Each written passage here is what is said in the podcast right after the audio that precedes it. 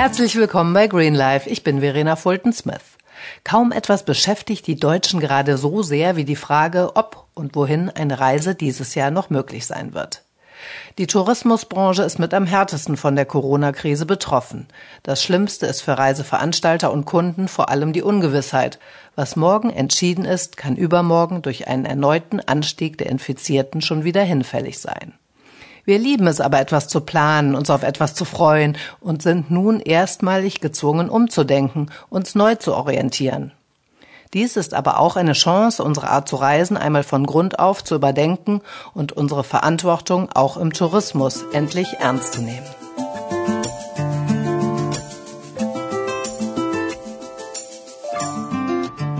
Mein Gast zum Thema ist Antje Monshausen. Sie ist die Leiterin der Fachstelle Tourism Watch von der bekannten Organisation Brot für die Welt.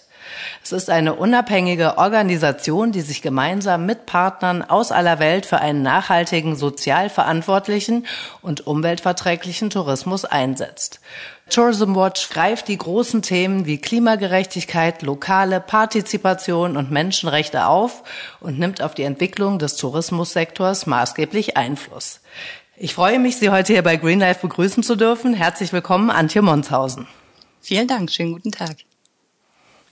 Es geht ja heute vor allem darum, möglichst viele Menschen hier bei Greenlife für das Thema Reisen und Tourismus zu sensibilisieren. Je mehr Menschen über die Hintergründe und die Auswirkungen unserer Reisegewohnheiten wissen und wie stark sich diese tatsächlich auf unser Klima, die Umwelt und die Bevölkerung vor Ort auswirken, umso eher kann dieses Wissen ja auch zu verändertem Verhalten führen. Tourismus ist ja jetzt gleichzeitig Verursacher und Leidtragender des Klimawandels. Was sind denn die Kerninteressen von Tourism Watch? Also wir wollen vor allen Dingen die Menschen in den Reiseländern in den Mittelpunkt stellen. Wir probieren ihnen eine Stimme zu geben und ihre Perspektive hier auch in den politischen Diskurs einzubringen. Das heißt, wir machen Öffentlichkeitsarbeit, wir bringen die Perspektiven von Partnern beispielsweise in politische Gespräche ein und wir stehen im Kontakt mit Reiseveranstaltern, ähm, eben auch in Bezug auf die Auswirkungen, die der Tourismus vor Ort hat. Denn für uns ist klar, ein Tourismus, der die Menschen vor Ort nicht erreicht und ihre Lebensqualität nicht verbessert, sondern zerstört, ist kein guter Tourismus. Und ähm, wir arbeiten gemeinsam mit Partnern daran, den Tourismus auch zu verändern. Jetzt ist ja vor allem das Fliegen die klimaschädlichste Art der Fortbewegung und dennoch wächst der Flugverkehr immer noch ungebremst weiter. Innerhalb der nächsten 20 Jahre wird sogar noch mit einer Verdoppelung der Passagierzahlen auf knapp 8 Milliarden gerechnet. Die Europäische Kommission schätzt, dass sich die Treibhausgasemissionen aus dem Luftverkehr bis 2050 demnach noch vervier- bis verachtfachen und wir damit auf eine Erderwärmung zwischen 2,6 und 4 Grad zusteuern würden. Wir müssen also dringend etwas ändern. Was sind denn die gravierendsten Schäden, mit denen Sie täglich konfrontiert sind, auch im Hinblick auf die Bevölkerung in den Reiseländern vor Ort? Genau, also es ist natürlich der Klimawandel ähm, durch den Flugverkehr, der gerade bei Fernreisen natürlich den ganz großen Teil, also bis zu 80 Prozent der Klimawirkung ausmacht. Wir sehen aber darüber hinaus natürlich auch im Bereich der Umwelt, dass es vor Ort durch enorme Ressourcenverbräuche und einen Zuwachs ähm, der Ressourcenverbräuche im Tourismus eben auch zu ähm, Einschränkungen der ähm, Ressourcenverfügbarkeit und damit halt zu Konkurrenzen vor Ort kommt. Als Beispiel ähm, ein, ein Fünf-Sterne-Hotel auf Sansibar verbraucht über 30 Mal so viel Wasser wie einer ganzen Familie im Haushalt auf Sansibar täglich zur Verfügung steht. Wir selber verbrauchen im Urlaub mehr Ressourcen, als wir zu Hause verbrauchen. Beispielsweise liegt der Nahrungsverbrauch in, ähm, vor Ort in der Destination schätzungsweise um zehn Prozent höher als zu Hause. Das liegt an überfüllten Buffets, von denen viel weggeschmissen wird. Das liegt daran, dass wir uns im Urlaub erst recht was Schönes gönnen wollen. Das heißt, wir essen mehr Fleisch im Urlaub, wir essen hochwertigere Lebensmittel im Sinne, ähm, also die bei der Produktion mehr Energie, Wasser, ähm, Ressourcen brauchen. Das ist ein riesiges Problem, was sich vor Ort natürlich sehr eklatant bemerkbar macht. Wasser hatte ich genannt, aber zum Beispiel auch die äh, Müllproduktion, dass der Tourismus beispielsweise in Tunesien oder auf den Malediven jeder Tourist fünfmal mehr Müll verursacht als die lokale Bevölkerung und das bei relativ schlechten ähm, Müllsystemen vor Ort, die durch den Tourismus ähm, wegen niedriger Steuereinnahmen eben auch kaum, ähm, wo sich die Veranstalter kaum an den Kosten, die beispielsweise die Müllaufbereitung benötigt, beteiligen. Da macht man sich gar nicht so Gedanken drüber, ne, in, im Urlaubsland. Und, und was sind wirklich die, ja, die, die Schäden, die die Bevölkerung direkt vor Ort erfährt? Was kommt bei den Einheimischen äh, an? oder nicht an? Also da haben wir natürlich nicht nur die Umweltauswirkungen, ähm, sondern auch äh, die Fragestellung der ähm, Arbeitsverhältnisse im Tourismus. Sind Tourismusjobs gute Jobs? Leider zeigt sich in der Realität, ähm, dass der Tourismus, das liegt in der Natur der Sache, sehr saisonal gestaltet ist. Leider aber auch sehr wenig äh, dagegen getan wird. Man könnte viel kreativer, zum Beispiel auch bei der Aufenthaltslänge, was verändern, die in Deutschland kontinuierlich runtergeht. Da reden wir ja vielleicht später nochmal drüber, auch über das eigene Reiseverhalten, was das angeht. Ähm, man könnte also gegensteuern, ähm, was gute Löhne im Tourismus angeht, was eine soziale Absicherung der Mitarbeitenden im Tourismus angeht und dann gibt's natürlich, und das ist das Schöne am Tourismus, es ist das einzige Produkt, wo der Konsument zum Ort der Produktion kommt. Das heißt, ein T-Shirt kaufe ich im Regal und ähm, es liegt da so, wie ich es vorfinde.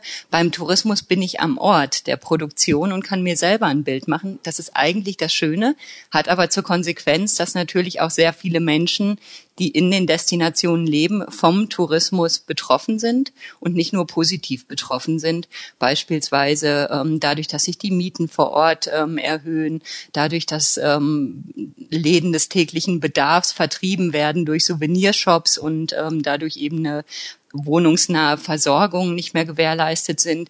Wir sprechen da auch häufig ähm, in der Kategorie von Overtourism, also der starken Zunahme des Tourismus in einzelnen Hotspots, wo die lokale Bevölkerung sehr stark ins Hintertreffen gerät. 40 Prozent aller Urlaubsreisen werden ja noch immer über Reiseveranstalter gebucht. Sie stehen also weiterhin ganz weit oben in der Unternehmensverantwortung. Wo liegen denn die größten Wirkungshebel der Reiseveranstalter, etwas zu verändern? Denke, Reiseveranstalter können einmal in der Produktgestaltung natürlich was machen. Ähm, das bedeutet zum Beispiel, wenn wir über das Thema Fliegen reden, dass Kurzstreckenflüge von Reiseveranstaltern gar nicht mehr angeboten werden und dass auch kreative Anreisemöglichkeiten für die Mittelstrecke gesucht werden. Wenn ich beispielsweise nach Korsika möchte, kann ich auch den Weg schon zum Ziel machen mit äh, Zwischenstopps mit der Bahn und der Fähre relativ umweltverträglicher nach Korsika kommen, als mal schnell dorthin zu fliegen. Ähm, ein anderer Punkt ist natürlich, dass ein Reiseveranstalter, der kennt vor Ort natürlich seine Dienstleister, er kennt die Hotels, in die er die Reisenden steckt, aber üblicherweise kennt er halt die Zimmerausstattung, er kennt den Preis, er weiß aber oft nicht, unter welchen Bedingungen beispielsweise die Angestellten in dem Hotel arbeiten. Und dort könnten Reiseveranstalter, die vor Ort oft sehr gut verbunden sind, eben auch ähm, noch einen Einfluss drauf haben, indem sie auch deutlich einfordern, uns ist nicht nur der Preis und die Größe des Bettes und die Größe des Zimmers relevant, sondern für uns ist es auch relevant, dass die Menschen im Tourismus eine gute Perspektive haben und dass die Leute, die an den Buffets arbeiten, die Tourguides, die Taxifahrer unter guten Bedingungen arbeiten. Das alles lässt sich über Dialoge vor Ort äh, verbessern. Leider sehen wir aber, dass bisher nur ein kleiner Teil der Reiseveranstaltungen Veranstalter zum Beispiel im Bereich der menschenrechtlichen Sorgfaltspflichten aktiv wird.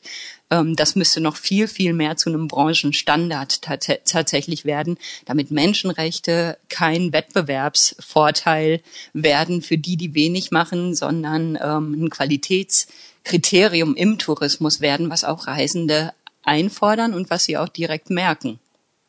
Ja, es ist ja auch so, dass äh, tatsächlich in den Hotels Angestellte oft versteckt werden ne, vor den Gästen, dass man die nur ja nicht sieht. Genau, also der Tourismus ist äh, tatsächlich eine Industrie des schönen Scheins und ähm, der, ja, ich würde sagen mal Dunkelkammern und Besenkammern.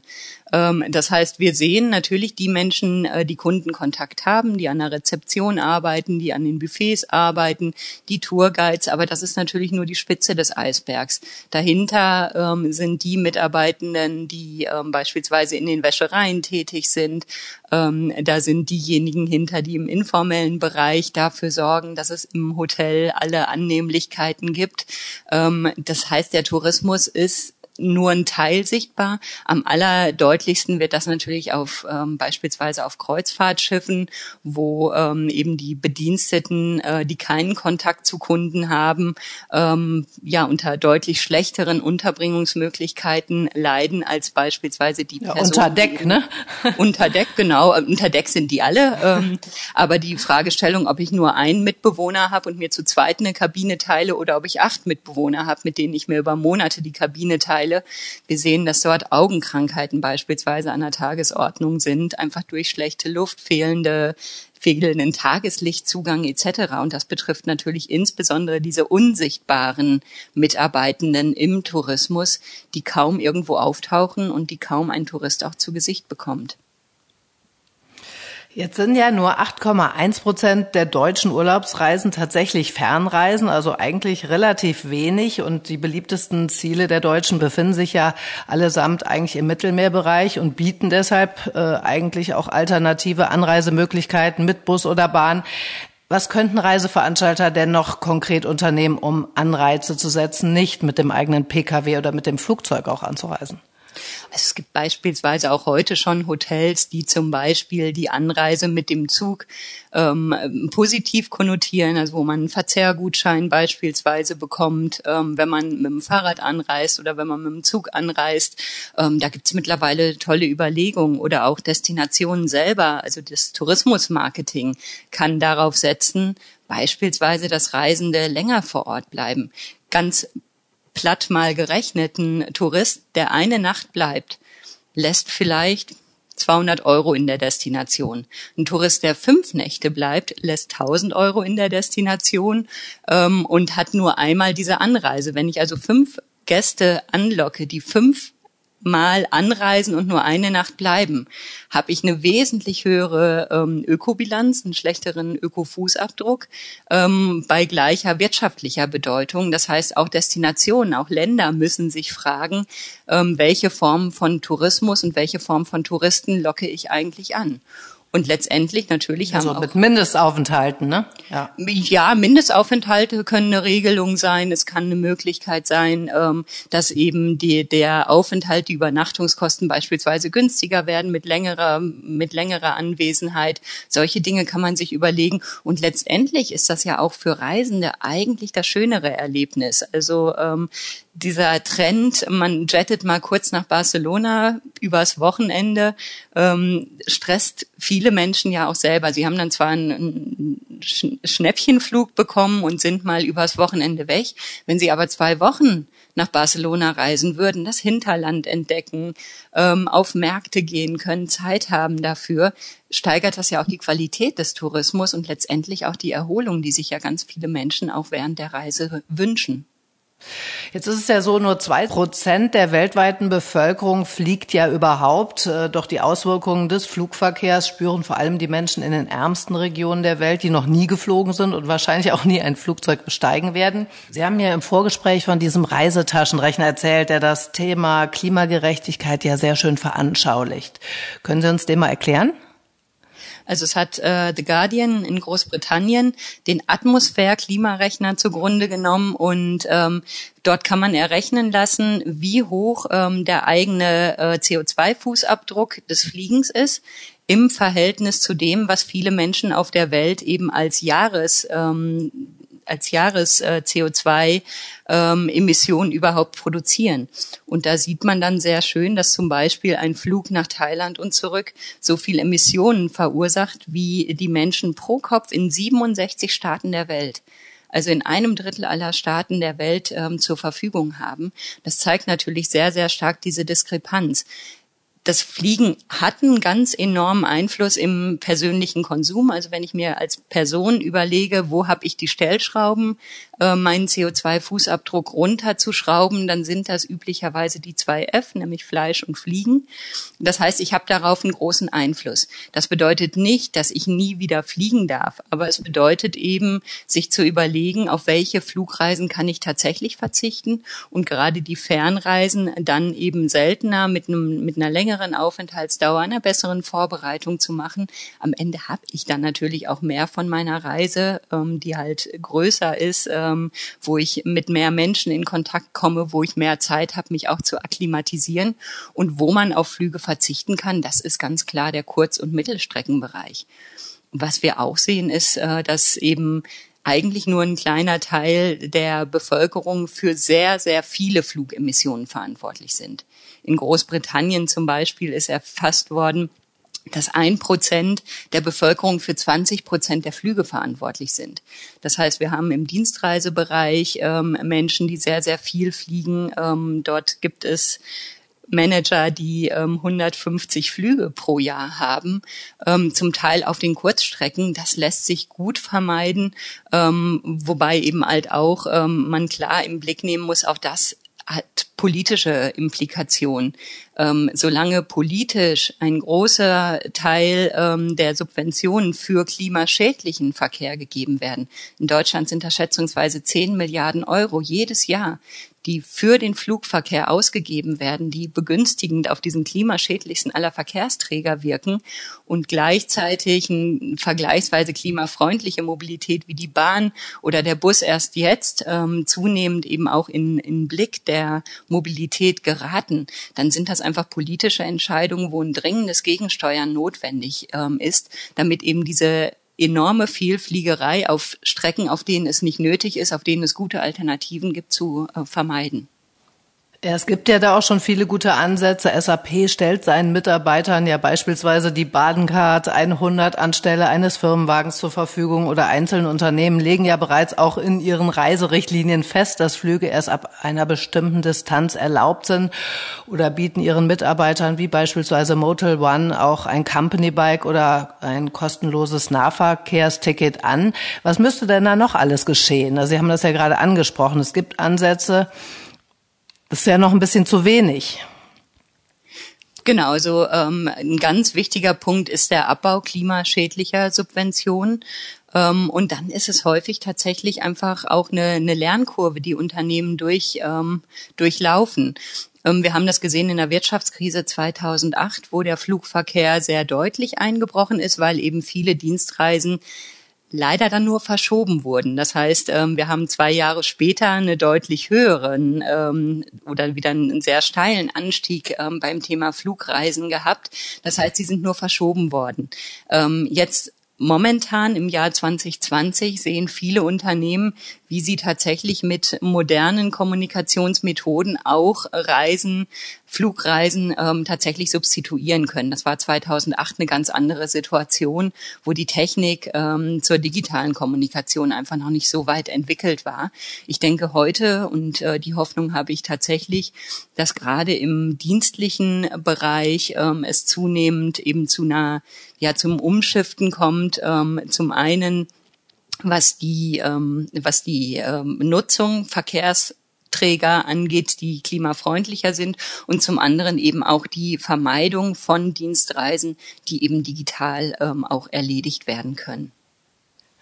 Jetzt ist ja eine positive Begleiterscheinung, dass die Krise gezeigt hat, auf wie viele Businessflüge man dank eben der Digitalisierung und auch durch Videokonferenzen, Sie haben es schon angesprochen, verzichten kann. Vor Corona wurden im Schnitt stündlich 21.600 Dienstreisen angetreten. Das sind mehr als 180 Millionen im Jahr. Also das sind ja unglaubliche Zahlen. Wie kann man denn die jetzige positive Erfahrung nutzen, um, um sie auch dauerhaft fortzuführen? Ja, ich glaube, dass eine Unternehmenskultur, die das wirklich positiv wertschätzt, ähm, notwendig ist. Ich glaube aber, ähm, dass auch natürlich Begegnungen notwendig sind. Man kann nicht jede äh, Dienstreise einfach komplett substituieren. Ähm, aber man kann natürlich auch gegensteuern, ähm, was beispielsweise die Kombination von einzelnen Reisetätigkeiten angeht, ähm, so dass ich halt eben Kundenkontakte zum Beispiel ähm, bündel. Ich glaube, vieles ähm, ist tatsächlich auch durchaus im Interesse der Mitarbeitenden ähm, die dadurch eben auch Familie und Beruf besser unter einen Hut bringen können. Also ich glaube, es findet gerade tatsächlich auch ein kultureller Wandel statt. Den gilt es halt nicht äh, zu verhindern, sondern ähm, zu motivieren. Und ich glaube, da hat äh, wirklich Motivation seitens der Geschäftsleitung eine wichtige Rolle. Da spielt aber auch eine wichtige Rolle, inwiefern ähm, beispielsweise die Reisezeit auch als Arbeitszeit angerechnet wird. Wenn das nämlich nicht der Fall ist, überlegt sich natürlich ein Reisender sehr schnell, schnell. Äh, jette ich mal schnell zu meinem dienstlichen Termin von ähm, Berlin nach ähm, Frankfurt ähm, oder fahre ich mit dem Zug dorthin? Ähm, und ähm, habe aber im Endeffekt eine, eine längere Reisedauer, wobei ich jetzt ganz ehrlich gesagt, äh, Frankfurt, Berlin ist, glaube ich, eine Zeit, die man gut mit dem Zug auch machen kann. Aber es ist, es, es gibt auch bestimmte regulatorische Rahmenbedingungen, beispielsweise im Reisekostenrecht, ähm, die da eine Rolle spielen können. Jetzt sind wir ja gerade auch beim äh, Thema Digitalisierung. Gerade die zunehmende Digitalisierung auch der Reiseanbieter für jetzt nicht Geschäftsreisen, sondern eher Urlaubsreisen, hat ja auch erhebliche Folgen für die Menschen vor Ort in den Reiseländern. Mit was für Problemen sind Sie da konfrontiert? Also tatsächlich ist es so, ähm, dass immer mehr Reisende ähm, digitale Buchungsplattformen nutzen. Also ähm, sie buchen beispielsweise über Booking ähm, das hat zur Folge, dass ähm, eben nur diejenigen Hotels und Anbieter gefunden werden, die dort sehr hoch gerankt sind. Das hat nicht unbedingt nur was mit Qualität der Unterkünfte zu tun, sondern es hat häufig auch was damit zu tun, ob ein Veranstalter oder ein Hotel vor Ort die Algorithmen, die dahinter stecken, so weit versteht und beispielsweise dann auch die Budgets hat, um ähm, sich auch im Wettbewerb auf diesen Buchungsplattformen durchzusetzen. Das heißt, diese Buchungsplattformen Maßnahmen sind nicht kostenneutral für die Hotels, sondern sie erfordern spezifische Kenntnisse, ähm, wovon dann eben kleinere familiengeführtere Hotels eher ähm, benachteiligt sind. Wir sehen darüber hinaus, dass bei diesen Buchungsplattformen eben der Trend dazu geht, zunehmend alle Reiseleistungen, also den Transport, die Anreise, die Übernachtung, die Ausflüge etc., alle buchbar oder zumindestens vergleichbar zu machen, wie beispielsweise mit TripAdvisor. Das führt dazu, dass eben Reisende ihre ganze Reise mit allen Ausflügen quasi vorher schon buchen und vor Ort gar nicht mehr die Chance haben, ein bisschen durch die Gassen zu gehen und sich vielleicht auch von einem Angebot überraschen zu lassen. Das heißt, die Anbieter, die nicht auf den Plattformen sind, fallen quasi komplett durchs Raster. Und da sehen wir eben eine große Diskrepanz, insbesondere bei kleinen familiengeführten Anbietern, denen eben zum Teil die Professionalität fehlt, um sich auf diesen Plattformen durchzusetzen. Die haben dann das nach Nachsehen, obwohl sie vielleicht das authentischere Erlebnis anbieten. Das heißt, diese Buchungsplattformen führen dazu, ähm, dass der Reisende es sehr komfortabel hat. Sie führen aber eben auch dazu, dass es eine sehr starke Homogenisierung der Angebote gibt und ähm, sich alles an den Bedürfnissen und Wünschen des Reisenden orientiert und weniger an den lokalen Geflogenheiten auf die man als Reisender ja aber eigentlich besonders neugierig ist. Eigentlich sind es ja genau die unerwarteten Dinge, die das Reisen so spannend machen. Die Spaß machen, ja. Ja, ja, mhm. niemand erzählt äh, drei Jahre später von dem, was alles super gelaufen ist, sondern von dem Bus, der sich verfahren hat und einen dann trotzdem zu einem tollen Restaurant gefahren hat. Ähm, von ja, oder ähm, vor allem auch die Begegnung mit Menschen ne, vor absolut, Ort in den Urlaubsländern. Absolut. Ja. Also davon schwärmen die Leute und eigentlich nehmen sie sich die Chance, solche Erlebnisse überhaupt zu haben, wenn quasi alles vorher schon online gebucht ist und das Hauptbuchungskriterium der Preis oder die Bewertungen von anderen sind. Das heißt, ich reise nur das hinterher, was andere mir schon vorgereist haben. Und eigentlich hat man ja häufig so diese Sachtouristen sind halt irgendwie die anderen. Ich begebe mich selber auf die Suche. Ähm, nur um sich auf die Suche zu begeben, muss man erstmal vor Ort sein. Und wenn man vorher schon alles online gebucht hat, hat man diese Chance nicht mehr. Ich finde das sehr schade und ich glaube auch, ähm, dass zunehmend mehr Leute auch schauen, dass sie trotzdem während der Reise auch Zeit für Offline-Erlebnisse haben. Das würden wir auf jeden Fall sehr empfehlen. Und es führt vor Ort dazu, dass der Tourismus auf mehr Schultern gelagert ist. Weil auch das ist ja gerade jetzt beim Entwicklungsländertourismus ein Phänomen, dass wir sehr hohe Abflüsse haben. Das heißt, von dem bezahlten Reisepreis kommt relativ wenig vor Ort an. Wenn ich vor Ort viel mehr unterwegs bin, aus den Hotels rausgehe, in die Märkte reingehe, dann profitieren viel mehr Leute von den Einnahmen und äh, dem, was ich in meinem Urlaub ausgebe. Jetzt werden ja über Booking ähm, beispielsweise Hotels mit Nachhaltigkeitsanspruch aber immer noch weniger gebucht. Woran liegt das? Ist das immer noch eine Frage des Geldes? Also es ist äh, zum, also es scheint so zu sein, diese Studie, auf die Sie anspielen äh, bei Booking, ähm, dass es gewisse Vorurteile dagegen gibt, wenn ein Hotel nachhaltig ist, dann wird da an anderen Stellen gespart, an der Qualität oder an, an, an der Leistung gespart, ähm, obwohl, äh, also weil sie zum gleichen Preis quasi auch noch nachhaltig sein können.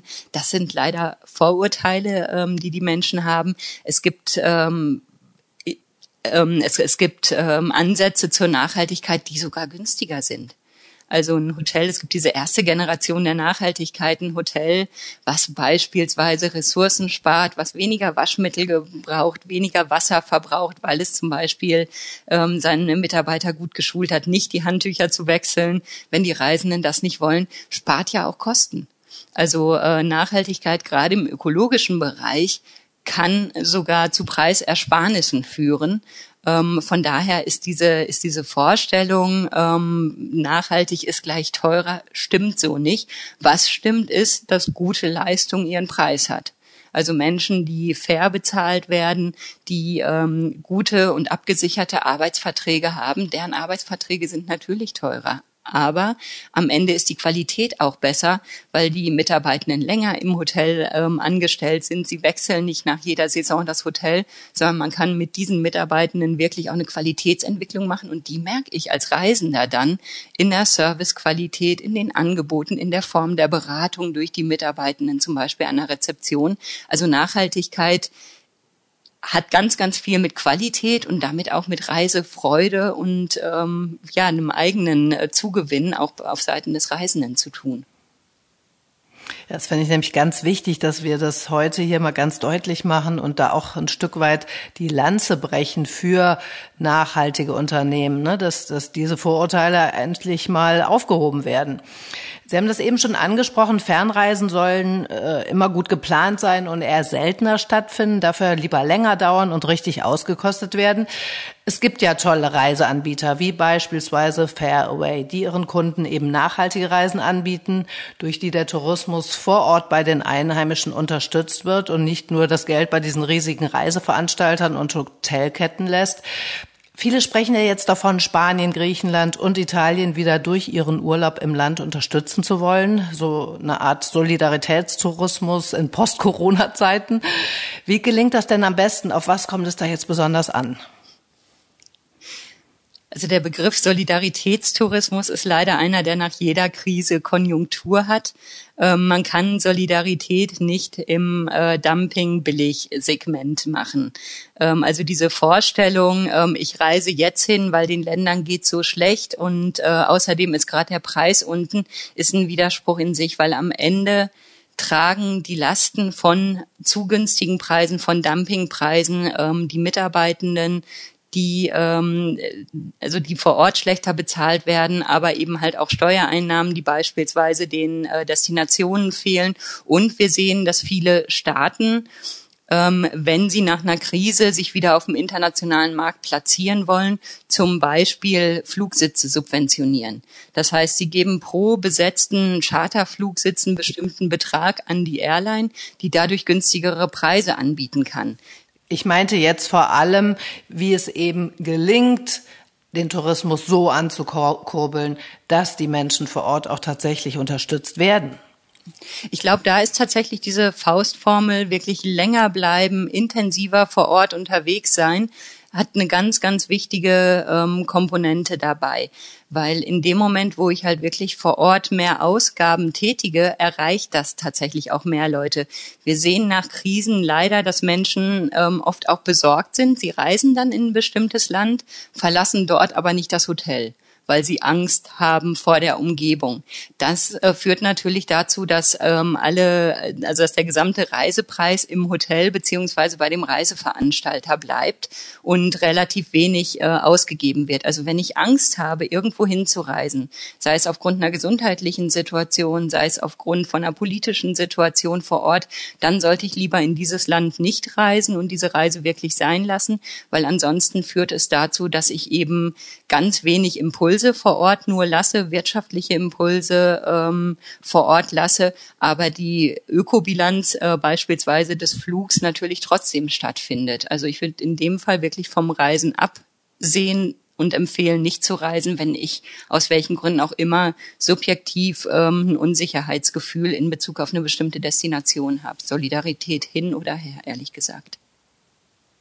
Ja, genau, also das war auch der Grund der Frage, ne? weil jetzt viele davon sprechen, die Länder wieder unterstützen zu wollen, dass sie es dann auch richtig angehen und äh, nur reisen, wenn sie sich wohlfühlen äh, mit der Entscheidung und dann vor Ort auch auf die Menschen natürlich mit Abstandsregelung und so aber treffen wollen, um auch die Reise in gegebenem Umstand äh, genießen zu können. Ne?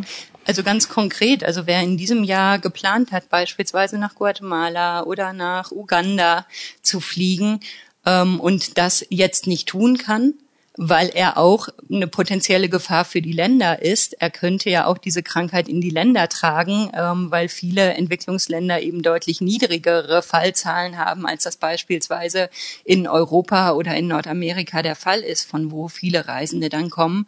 Ähm, wer dort dieses Jahr nicht hinreisen kann, sollte diese Reise nicht total ad acta legen, sondern sie lieber verschieben und schauen, ähm, wie er beispielsweise noch mehr die Vorfreude auf die Reise dann im nächsten Jahr steigern kann und gegebenenfalls auch das Reisebudget sparen und im nächsten Jahr dafür eine Woche länger bleiben, um eben noch mehr Menschen, mit noch mehr Menschen in Kontakt zu kommen vor Ort. Momentan ähm, dieses Reisen, kontaktarme Reisen ist leider das Gegenteil von begegnungsorientiertem, verantwortungsvollen, zukunftsfähigem Tourismus.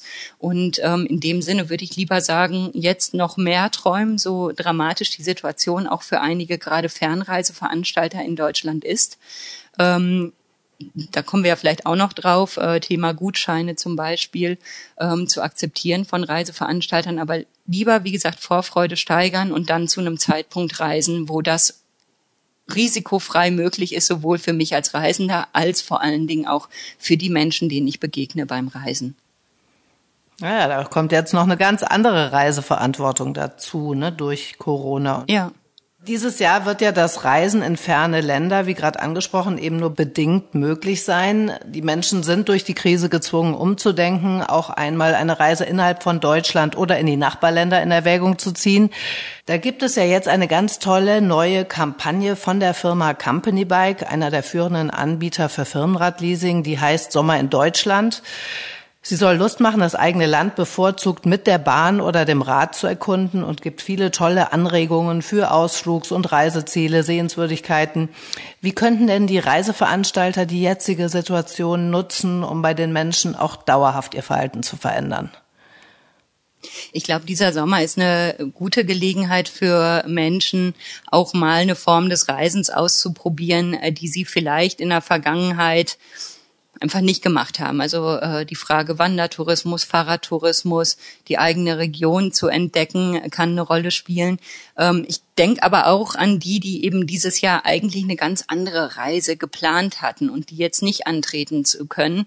Ähm, die können beispielsweise natürlich schauen, ähm, wenn sie zum Beispiel eine Radreise machen, schauen, ob sie ein Restaurant auf, an der Strecke oder in der nächsten Stadt finden, ähm, aus dem Land, in das sie eigentlich reisen wollten, auch um da ein bisschen die Vorfreude auf das Reisen, was dann vielleicht in Zukunft wieder möglich sein wird, eben zu erhöhen.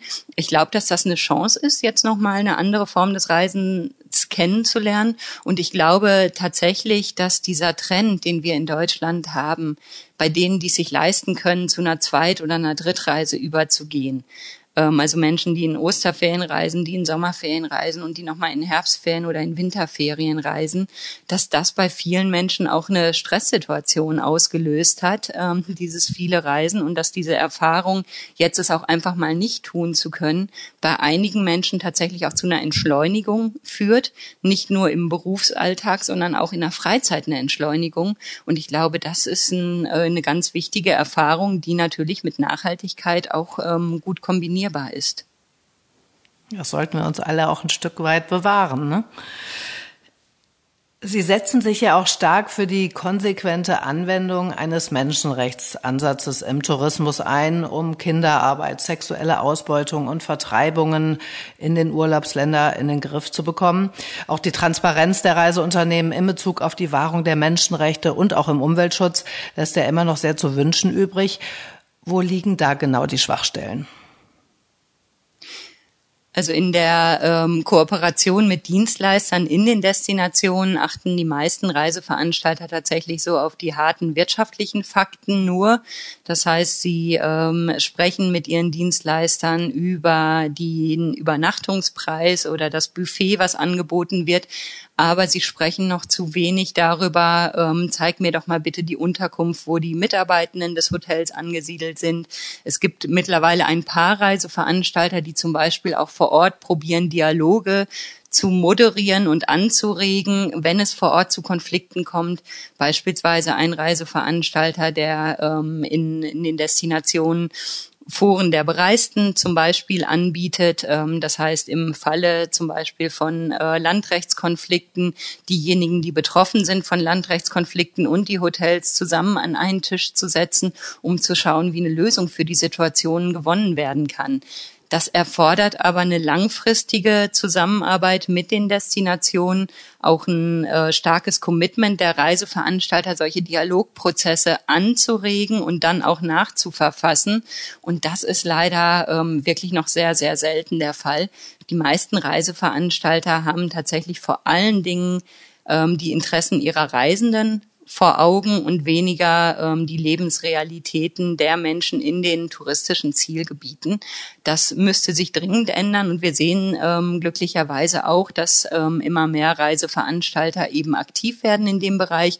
Und wir wünschen uns, ähm, dass eben auch das äh, sogenannte Sorgfaltspflichtengesetz, also Lieferkettengesetz in Deutschland was von deutschen Veranstaltern eine verbindliche Verantwortung für Menschenrechte entlang ihrer Wertschöpfungsketten einfordert, eben in dieser Legislatur auch verabschiedet wird, damit da eben eine größere ähm, Transparenz in den Lieferketten drin ist und auch Reisende sicher sein können, dass durch die Art, wie sie unterwegs sind, über wen sie gebucht haben, vor Ort es nicht zu Menschenrechtsverletzungen kommt. Werden denn da jetzt endlich die nötigen Weichen für einen internationalen Tourismuswandel gestellt? Im Hinblick auch auf Transparenz, haben Sie das Gefühl, da passiert genug? Nee, es geht also sehr, sehr langsam voran, auch weil es ähm, zu wenig politischen Druck gibt und der Tourismus eben anders als andere Wirtschaftsbereiche ein bisschen eine Industrie mit einer weißen Weste zu sein scheint. Ich fand sehr bezeichnend, ähm, dass äh, die, der Bundesverband der Tourismuswirtschaft zum Beispiel hinschaute und argumentierte, dass ja sehr, sehr viele Menschen im Niedriglohnsegment im Tourismus tätig sind und deswegen es dringend Hilfspakete für den Tourismus braucht, um diese Menschen zu unterstützen. Es stimmt natürlich, dass Menschen gerade im Niedriglohnsegment unterstützt werden sollen, aber dass sie das quasi als Argument anbringen, wir haben so viele Leute, die niedrige Löhne bei uns bekommen, finde ich skandalös. Wir reden im Tourismus schließlich immer noch von einem Luxusgut und da sollten faire Löhne gezahlt werden. Ähm, es findet leider zu, also immer noch auf dem Rücken der Mitarbeitenden statt, dass der Tourismus vergleichsweise günstig ist Vielleicht auch noch eine kleine ähm, Seitenbemerkung. Die Reiseveranstalter leiden ja selber darunter, dass sie sich eben in einen ruinösen Preiskampf begeben haben. Und spätestens jetzt in Corona-Zeiten zeigt sich das natürlich, dass kaum ein Veranstalter so viele Rücklagen bilden konnte, um auch nur zwei oder drei Monate durch eine so existenzielle Krise zu kommen. Das hat viel damit zu tun, dass wir dem, Pre dem Reisen ein Stück weit auch seinen Wert genommen haben und die Veranstalter sich selber in so einen ruinösen Preiswettkampf begeben haben, unter dem sie jetzt selber leiden. Und ich glaube, da brauchen wir aber auch ein anderes ja eine andere Kommunikation von Reiseveranstaltern, die eben auf Qualität, auf Wert, auf Nachhaltigkeit ähm, gehen und damit bei den Reisenden eben auch ein Bewusstsein für den wahren Wert des Reisens ähm, ja, motivieren und, und äh, setzen können. Das ist leider noch zu wenig der Fall. Ähm, wenn Sie sich beispielsweise durch die Stadt gehen und diese ganzen Werbung für Billigflieger das war vor Corona, aber nach Corona werden Sie das vermutlich auch wieder sehen, ähm, wo einfach nur über den Preis ähm, geworben wird, das ist Gift für nachhaltige Produktentwicklung, ähm, die einige Reiseveranstalter ähm, die zum Beispiel auch eine Nachhaltigkeitszertifizierung haben, seit Jahren probieren, am Markt eben auch äh, stärker sichtbar zu machen. Jetzt hat man ja im Moment immer das Gefühl, wir haben die ganze Verantwortung. Und das ist den Menschen ja oftmals im Alltag auch viel zu anstrengend. Die brauchen einfach nur mal Urlaub, sage ich mal so platt. Warum wäre es so wichtig, endlich auch die nötigen Rahmenbedingungen auf politischer Ebene zu setzen? Sie haben das eben schon angesprochen.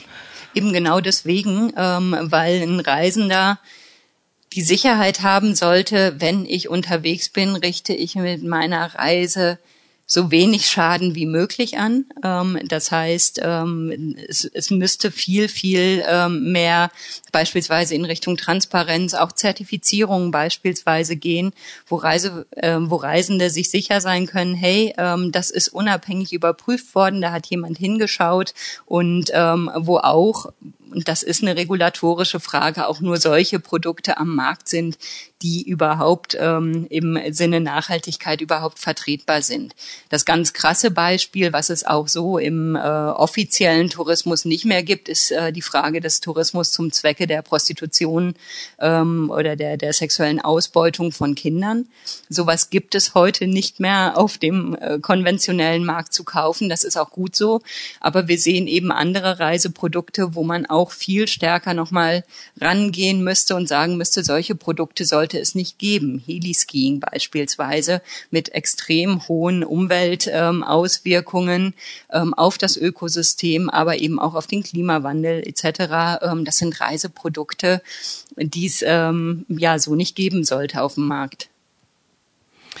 Nochmal für unsere Hörer, Tourism Watch ist ja Mitglied im Zertifizierungsrat und entscheidet gemeinsam mit anderen unabhängigen Organisationen über die Kriterien und auch die Vergabe der Siegel Anreiseveranstalter. Welche Siegel gibt es denn jetzt bereits für nachhaltigen Tourismus als Orientierung für Reisende? Also es gibt ähm, sehr viele Siegel, weltweit gesehen sicherlich 150 mindestens. Ähm, viele beziehen sich äh, tatsächlich auf Hotels. Ähm, es gibt aber eben auch äh, Siegel, die sich auf Reiseveranstalter beziehen und da ist in Deutschland das bekannteste und äh, vertrauenswürdigste das Siegel von Toursert, bei dem eben Reiseveranstalter sich unabhängig überprüfen lassen in Bezug auf die ökologischen, sozialen und wirtschaftlichen Folgen des Reisens. Da spielen Kernindikatoren eine Rolle, wie beispielsweise ähm, der äh, Anteil des Reisepreises, der im Gastland bleibt. Dort wird abgefragt und geprüft, inwiefern Verträge mit den Dienstleistern vorhanden sind. Dort wird auch ähm, geschaut, dass es zum Beispiel keine Kurzstreckenflüge gibt. Ähm, das sind alles Kriterien, die eben ähm, bei einem Reiseveranstalter abgeprüft und ähm, ja unabhängig überprüft werden und die dann dem Reisenden auch eine gewisse ähm, ja, Orientierung geben, dass man mit einem Tursa zertifizierten Reiseveranstalter unterwegs sein kann, bei dem möglichst viel positive Wirkungen ähm, vor Ort auch bei den Menschen ankommen und die negativen Wirkungen des Tourismus, soweit es irgendwie geht, auch reduziert werden. Was, was würden Sie jetzt den Leuten äh, raten, die ja jetzt alle gerade ihr Geld erstattet äh, bekommen möchten, Gutscheine bekommen? Wie sollen sie mit der jetzigen Situation umgehen? Also ich würde äh, den Menschen sehr empfehlen, wenn sie die Möglichkeit finanziell dazu haben, vom Reiseveranstalter einen Gutschein zu akzeptieren. Ähm, die Reiseveranstalterbranche, die, ähm, und da rede ich jetzt besonders von den kleinen und mittleren Veranstaltern, die sich im Bereich Nachhaltigkeit sehr ähm, bemüht und äh, gut aufgestellt haben in den letzten Jahren und zum Beispiel über ein Zertifikat verfügen, ähm, dass diese Reiseveranstalter eine Perspektive haben, am Markt überhaupt zu überleben. Das ist im Moment tatsächlich eine ganz ähm, problematische Situation, gerade auch für die Fernreiseveranstalter. Also wer sich finanziell in irgendeiner Form es möglich ist, den Reisepreis nicht sofort zurück zu ähm, verlangen, den eben sich als Gutschein geben zu lassen, dann die Reise zu verschieben und wenn es wieder möglich ist, sicher und verantwortungsvoll zu reisen in die Länder, eben diese Reise tatsächlich auch nachzuholen. Ähm, ich halte wenig davon, ähm, so einen Kompensationstourismus zu machen. Ach, ich wollte dieses Jahr gerne nach Kolumbien. Hm, naja, dann fahre ich halt an die Ostsee. Ähm, ehrlich gesagt ähm, ist Kolumbien natürlich ein ähm, eigenes Reiseland mit einer eigenen Kultur, mit einer Diversität und Vielfalt. Ähm, da muss man auch die Kirche im Dorf lassen. Das bekomme ich an der Ostsee nicht. An der Ostsee bekomme ich ähm, ganz tolle Begegnungen mit Menschen, die an der Ostsee leben. Ich bekomme frische Meerbrise, ich bekomme eine tolle Natur, aber ich bekomme nicht Kolumbien. Ich glaube, da muss man realistisch bleiben. Und deswegen diese Reise, das Reisebudget, was man eingeplant hatte, nicht einfach für was anderes ausgeben, sondern dann zu einem Zeitpunkt, wo es unter verantwortlichen Rahmenbedingungen möglich ist, diese Reise wirklich nachzuholen. Gutscheine sind da wirklich eine gute Möglichkeit. Die Corona-Krise hat ja auch gezeigt, wie schnell Politik handeln kann und auch wie schnell Rettungspakete zur Verfügung gestellt werden können. Warum gab und gibt es solche schnellen Rettungsaktionen nicht, wenn es um unseren Planeten, um unsere Lebensgrundlage geht? Das regt ja jetzt auch vor allem die junge Generation wieder so auf und das sehr zu Recht, ähm, dass sich die jüngere Generation, aber auch viele Menschen ähm, in allen Generationen ähm, zunehmend äh, natürlich sich auch Sorgen machen, dass äh, die ähm, ja, dass, dass der politische Wille gerade in Bezug darauf, sich endlich mit der äh, Klimakrise angemessen auseinanderzusetzen und entsprechend auch Gegenmaßnahmen zu ergreifen, jetzt nicht unter die Räder kommt, äh, weil das Klima wartet tatsächlich nicht. Ähm, auch wenn es natürlich einige Entspannungssignale momentan gibt, die werden aber nicht lange halten, sondern sind krisenbedingt und darüber sollte sich auch niemand äh, freuen. Eine Krise ist nie eine gute äh, Gelegenheit, um äh, sich über irgendwelche Nebeneffekte zu freuen, sondern das muss ja dauerhaft angegangen werden. Ich glaube, psychologisch ähm, ist es tatsächlich so, dass es zwei Ebenen von Risikoeinschätzung, Sicherheits-, Unsicherheitsgefühl gibt. Einmal äh, eine subjektive und zum anderen eine objektive. Objektiv ist die Klimakrise die größte Krise für äh, Menschen und den Planeten. Ähm, subjektiv ähm, ist sie für viele Menschen im Alltag nicht so spürbar, wobei wir natürlich als Entwicklungsorganisation mit vielen Partnern überall auf der Welt, im globalen Süden vor allen Dingen, natürlich äh, die Klimakrise seit Jahren und Jahrzehnten angekommen ist und die Auswirkungen spürbar sind.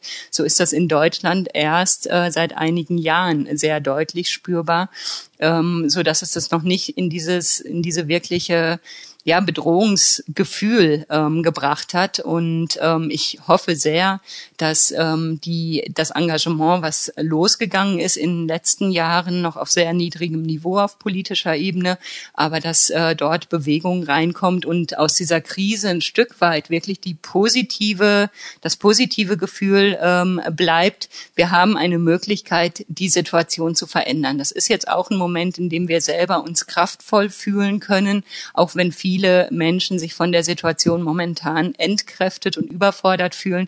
Aber es ist eine Situation, wo wir als Gesellschaft sagen können, hey, wir haben gemeinsam eine Strategie entwickelt und sind ähm, zumindest Stand heute ähm, ganz gut vorangekommen. Und daraus kann man auch Selbstbewusstsein auch für andere Krisensituationen sammeln und insgesamt als Gesellschaft auch resilienter werden und damit besser auf Krisen reagieren, gegensteuern, politisch, auf individueller Ebene. Ähm, das hoffe ich, dass uns das quasi erhalten bleibt und noch stärker wird. Das hoffe ich auch. Er hat alle ein Stück weit zusammengebracht, ne? Und das ist auch ganz wichtig für andere Signale.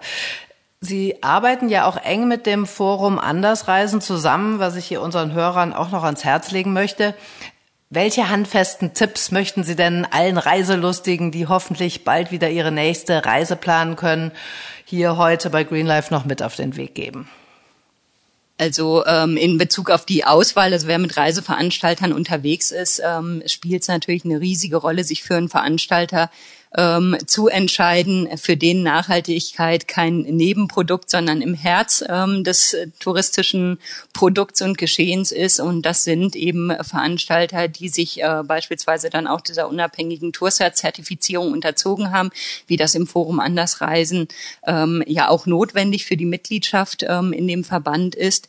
Wer individuell unterwegs ist, dem äh, kann ich nur wirklich ans Herz legen, das Reisen zu genießen, ähm, gut auf die Reise vorzubereiten und tatsächlich so lange wie möglich vor Ort zu bleiben und mit möglichst vielen Menschen, wenn das ähm, gesundheitlich und epidemiologisch wieder möglich ist, eben mit möglichst vielen Menschen in Kontakt zu treten, Land und Leute kennenzulernen und intensiv zu reisen. Ja, das war's auch schon. Wir kommen langsam zum Ende. Vielen lieben Dank für das Gespräch. Hat total Spaß gemacht. Ich werde mit Sicherheit meine nächste Urlaubsplanung noch unter einem anderen Blickwinkel angehen und viele Dinge noch mehr berücksichtigen. Herzlichen Dank, Frau Monshausen. Sehr gerne, Dankeschön.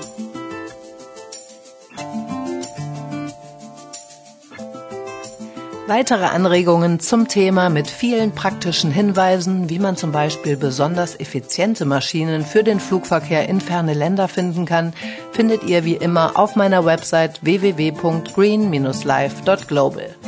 Auch zu dieser Ausgabe gibt es dort wie immer eine aktuelle Umfrage zum Thema. Ich freue mich über eure Teilnahme, Kommentare und über eure Erfahrungen, nachhaltig zu reisen.